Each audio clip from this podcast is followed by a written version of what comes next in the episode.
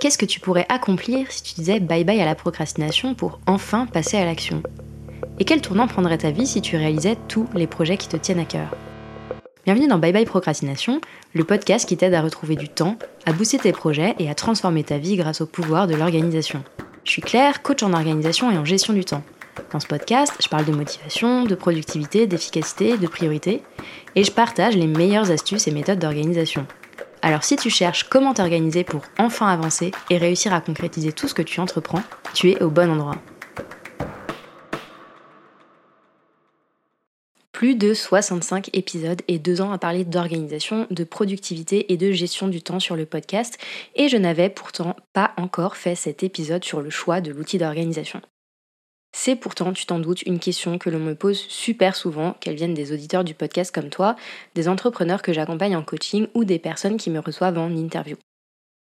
La question, c'est pourtant toujours la même. C'est quoi le meilleur outil d'organisation, celui que tu préfères et qu'il faudrait que j'utilise? Je préfère te le dire dès maintenant, si tu es ici pour trouver une réponse à cette question, je vais te décevoir. Parce que la seule réponse possible à cette question, c'est tout simplement ça dépend. Me demander quel est le meilleur outil d'organisation, c'est comme demander à une nutritionniste quel est le meilleur menu. La réponse sera la même, ça dépend.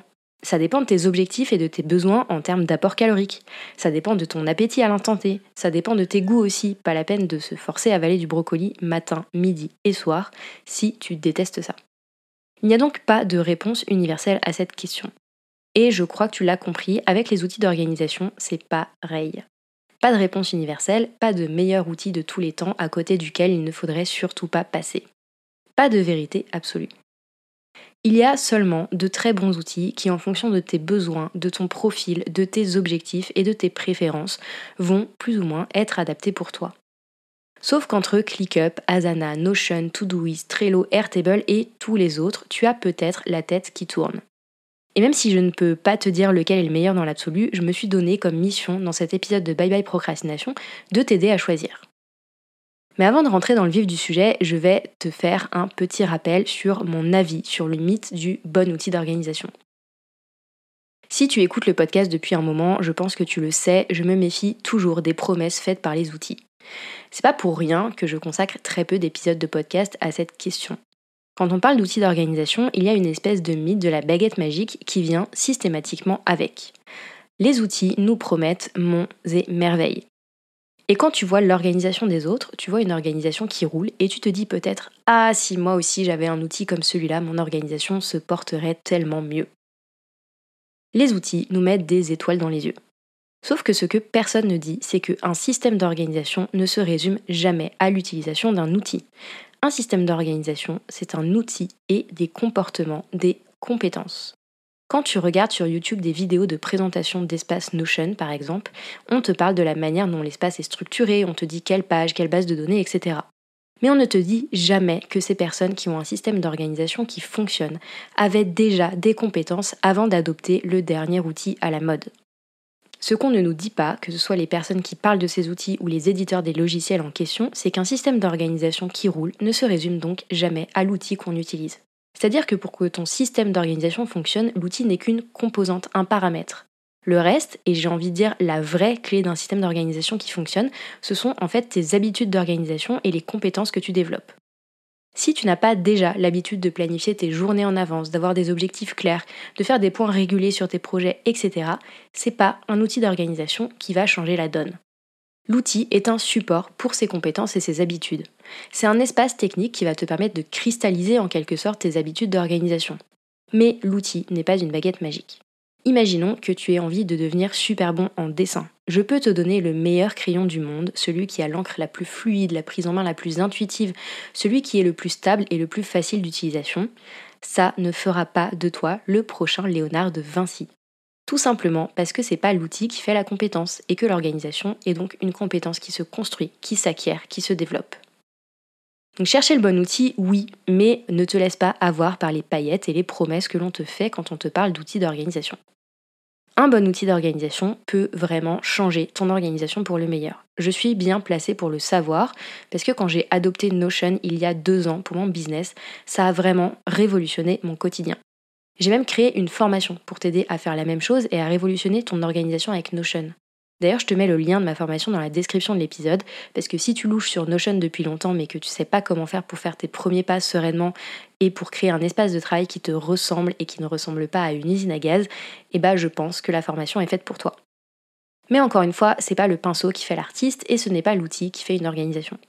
Je sais que j'ai tendance à en faire 3 tonnes sur cette question de l'outil, mais promis, c'est pour ton bien. Je suis pas là pour te vendre du rêve, pour te dire qu'il te suffit de changer d'outil pour révolutionner ta productivité et tout d'un coup atteindre le nirvana de l'organisation. Oui, ça peut faire partie du processus, ça fait d'ailleurs partie évidemment des questions que les entrepreneurs que j'accompagne se posent et auxquelles on répond évidemment ensemble. Mais c'est important pour moi de remettre en perspective cette question. Donc si tu devais garder en tête quelque chose ici, c'est vraiment cette formule. Système d'organisation égale outil plus compétences. Maintenant que c'est dit, on va distinguer en organisation trois grandes familles d'outils qui vont te permettre de gagner en productivité et en sérénité quand ils sont bien utilisés. Le premier type d'outils d'organisation que tu vas pouvoir utiliser, ce sont des outils de gestion du temps. Dans le langage courant, on appelle ça agenda, planeur, etc. Ce sont en fait les outils qui te permettent de planifier ton temps. C'est là que vont se caler tes rendez-vous, par exemple. Le deuxième type d'outils qu'on peut appeler outils d'organisation, ce sont les outils de gestion de l'information, des documents et de la connaissance. Le dossier document de ton ordinateur, c'en est un exemple. Dans ces outils, tu vas retrouver aussi Google Drive, OneDrive, Dropbox, etc. Ce sont les outils dans lesquels tu viens en quelque sorte stocker de la connaissance et de l'information, et ils peuvent, s'ils sont bien utilisés, constituer une grande bibliothèque agréable. Et puis, il y a les outils de gestion de projet et de gestion des tâches. C'est dans cette catégorie que ClickUp, Monday, Asana ou Todoist viennent se placer. Ce sont des outils qui te permettent de vider ton cerveau de tout ce que tu as à faire, de structurer tes tâches en projet, de les planifier, etc. C'est de mon point de vue un maillon indispensable à mettre en place dans un business pour éviter d'éparpiller son cerveau sur 50 post-it. Ce qui est la garantie de devenir chèvre et de voir ta charge mentale exploser. Tu te doutes que je n'aurai pas assez d'un épisode de podcast pour parler de ces trois catégories d'outils dans le détail. J'ai donc choisi de m'intéresser ici à la dernière catégorie de ce qui rentre dans les outils d'organisation, les outils de gestion de projet et de gestion de tâches. Tout simplement parce que je suis sûre que quand tu dis outils d'organisation, c'est d'abord à eux que tu penses. C'est donc dans cette catégorie qu'on va mettre Notion, ClickUp, Asana, Monday ou Todoist pour ne citer que les plus connus. Je vais pas passer trop de temps à te dire qu'avoir un outil de gestion des tâches et de gestion de projet, c'est selon moi indispensable à la bonne marge de n'importe quel business et que c'est ingérable de tout faire en mode bricolage à base d'emails qui se perdent et de messages Slack qui s'en mêlent. Je pense que tu le sais. D'ailleurs, le sujet de cet épisode de podcast, c'est pas tellement de savoir si tu as besoin d'un outil de gestion des tâches et de gestion de projet, mais plutôt lequel choisir dans la multitude des options disponibles. Et là, on rentre vraiment dans le vif du sujet puisque je vais te partager un processus simple pour décider de l'outil que tu vas utiliser. Alors je vais juste rappeler que mettre en place un outil comme ClickUp, Notion ou Asana, ça demande du temps et des efforts. C'est vrai si tu es solo sur ton business et c'est encore plus vrai si tu as besoin d'embarquer une équipe dans l'utilisation de ce nouvel outil. Donc l'idée, c'est pas de faire un choix sur lequel tu vas revenir dans deux mois. C'est pas non plus de trouver l'outil parfait. Parce que, en fait, spoiler alerte, il n'existe pas l'outil parfait. Chaque outil vient avec ses avantages et ses inconvénients. Et c'est d'ailleurs pour ça que la première étape pour choisir un outil d'organisation, c'est pas d'aller regarder les fonctionnalités à la loupe ou de te faire 300 heures de vidéos YouTube pour voir comment les différents outils fonctionnent. La première étape, je suis sûre que tu la connais, même si tu as envie de la sauter. Cette première étape, c'est tout simplement de définir tes besoins avec précision. C'est-à-dire de te demander à quoi va servir cet outil d'organisation. Qui va avoir besoin de l'utiliser? Pour faire quoi? Quel est l'objectif de la mise en place d'un outil comme celui-ci? Quel type d'informations est-ce que tu vas avoir besoin de centraliser, de structurer et puis de partager? Souvent, l'objectif, c'est évidemment d'avoir une vision claire sur ce qu'il y a à faire et pour quand ça doit être fait. Que ce soit des tâches liées à des projets, des tâches récurrentes ou des tâches, on va dire, solitaires. Mais si tu t'arrêtes là, tu ne seras pas plus avancé dans le choix de l'outil d'organisation plus tu vas être spécifique dans la définition de tes besoins et plus ce travail guidera ton choix. Donc vraiment, prends le temps de répondre à ces questions, prends le temps de mettre ça à plat et tu verras que ça va déjà beaucoup éclaircir ton choix. Tu auras entre les mains un cahier des charges qui te permettra de faire un choix beaucoup plus facilement. Cerise sur le gâteau, ce travail te sera aussi extrêmement utile au moment de mettre en place ton nouvel outil. Deuxième étape pour choisir ton outil d'organisation, comparer plusieurs outils. Une fois que tu as ton cahier des charges, que tu sais qui va utiliser l'outil, pour faire quoi et pour organiser quel type d'information, tu vas pouvoir aller regarder les options qui correspondent à tes besoins. Des outils d'organisation, il y en a des centaines. Donc je te suggère de ne pas te lancer dans la comparaison de tous les outils, mais de faire une shortlist de 2-3 outils qui ont déjà retenu ton attention comme base de départ. La question, une fois que tu as cette shortlist, c'est de savoir sur quels critères est-ce que tu vas faire un choix. Voilà la liste des fonctionnalités qui me semblent indispensables pour avoir un outil d'organisation et de gestion des tâches qui remplissent pleinement son rôle. Tu dois pouvoir dans cet outil créer des tâches, c'est la base, avoir des sous-tâches, pouvoir mettre une description de la tâche, des liens et toute information utile pour faciliter l'exécution de cette tâche, que ce soit le toi du futur qui la fasse ou que ce soit quelqu'un d'autre. Tu dois aussi pouvoir créer des modèles de tâches ou des checklists. Tu dois pouvoir partager une partie de ces tâches et de ton espace avec d'autres personnes, même si tu n'as pas d'équipe. Et enfin, tu dois pouvoir mettre en place des automatisations avec l'outil, c'est-à-dire que l'outil doit être équipé d'une au moins d'une API qui autorise sa connexion avec d'autres outils. Ça, c'est, j'ai envie de dire, la base. J'ajouterai d'autres critères comme la facilité d'utilisation, l'existence d'une appli mobile ou le feeling que tu as avec l'outil. Un outil de gestion des tâches et de gestion de projet, c'est comme le cockpit d'un avion pour un pilote. Tu vas y aller tous les jours et y passer du temps. Donc si tu n'as aucun feeling avec l'outil et que l'esthétique de l'interface te sort par les yeux littéralement, ça va être un peu compliqué de t'y mettre. C'est pas le critère numéro 1, l'esthétique évidemment, mais si tu es sensible à ton environnement de travail, ne néglige pas ce critère. Autre critère à prendre en compte, le prix. Regarde vraiment bien la tarification de l'outil et comment elle évolue en fonction du nombre de personnes ou d'éléments que tu ajoutes à ton espace. Ça t'évitera vraiment les mauvaises surprises et d'y laisser un rein après avoir tout soigneusement construit.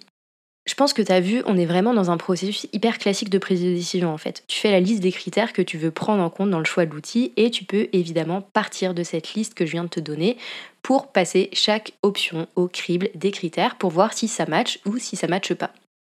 Une fois que tu as ta grille de lecture, tu devrais déjà avoir un, allez, on va dire deux candidats qui sortent du lot, qui tirent leur épingle du jeu. Et on arrive donc à la troisième étape, celle du test. L'idée ici, c'est de valider ton choix ou bien de départager deux options. Tu prends simplement les outils que tu dois départager, tu crées un compte et tu prends le temps de tester en commençant à mettre en place les premières briques de ton système d'organisation dans l'outil. L'objectif, c'est pas de devenir expert de l'outil en 5 minutes, parce que c'est pas possible, mais simplement de te faire une idée des possibilités offertes, pas seulement sur catalogue, mais sur le terrain en te mettant les mains dans le cambouis. Si tu travailles en équipe, je te suggère de faire cet exercice avec un petit focus group plutôt qu'en solo dans ton coin pour prendre en compte des avis différents et puis des visions terrain différentes aussi. Je pense que tu as compris que l'idée, c'est pas de mettre 3 mois à prendre une décision. Donne-toi quelques jours pour tester, prends le temps de regarder et fais ton choix. Une fois que tu as fait ton choix, je pourrais te dire bravo, tu as réussi. Mais il reste selon moi une dernière étape essentielle, ne pas revenir sur son choix tous les deux mois. Changer d'outil d'organisation, c'est énormément de temps et d'énergie que tu investis dans la mise en place de ton espace de travail, la maîtrise de ce nouvel outil, la répercussion de toutes tes habitudes d'organisation dans l'outil pour qu'il devienne un vrai support pour tes activités et ton travail. Changer d'outil tous les deux mois, c'est prendre tout ce temps, tout ce jus de cerveau et les jeter à la poubelle avant même d'avoir récolté les fruits de tes efforts. Je sais qu'on est dans le monde de l'instantané et du résultat immédiat. Je sais qu'on est dans le monde de la nouveauté et de l'objet brillant. Mais adopter un nouvel outil d'organisation, ça demande du temps pour apprendre à maîtriser de plus en plus finement l'utilisation de cet outil et ajuster tout ça pour que ça te corresponde. Alors arrêtez, je vous en supplie, de vous jeter sur le dernier outil à la mode ou le dernier outil que vous croisez. Arrêtez de vouloir changer d'outil sous prétexte que vous êtes lassé de celui que vous utilisez ou qu'il n'a pas exactement cette petite fonctionnalité que vous aimez dans tel autre outil. Quand vous faites ça, vous cédez juste au syndrome de l'objet brillant. Pour ma part, j'ai choisi Notion depuis deux ans et je ne suis jamais revenue sur ce choix. Tout simplement parce que j'aime cet outil d'amour qu'il offre une infinité de possibilités et de personnalisation. Notion a littéralement révolutionné mon organisation et je me félicite tous les jours d'avoir fait l'effort d'apprendre à l'utiliser dans le détail.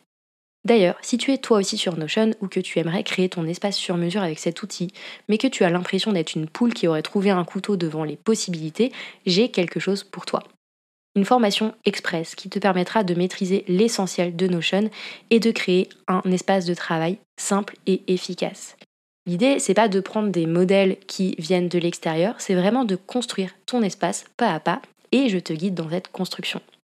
Cette formation, c'est l'essentiel de Notion et donc je te mets le lien dans la description pour que tu puisses aller y jeter un coup d'œil. Je te souhaite évidemment de trouver chaussure à ton pied et de mettre la main sur l'outil d'organisation qui fera, comme Notion pour moi, toute la différence pour toi. Prends le temps de poser à plat tes besoins pour ne pas choisir à l'aveugle. Et une fois que tu as fait un choix, mets les mains dans le cambouis pour créer le système d'organisation qui soulagera ton cerveau et te simplifiera la vie.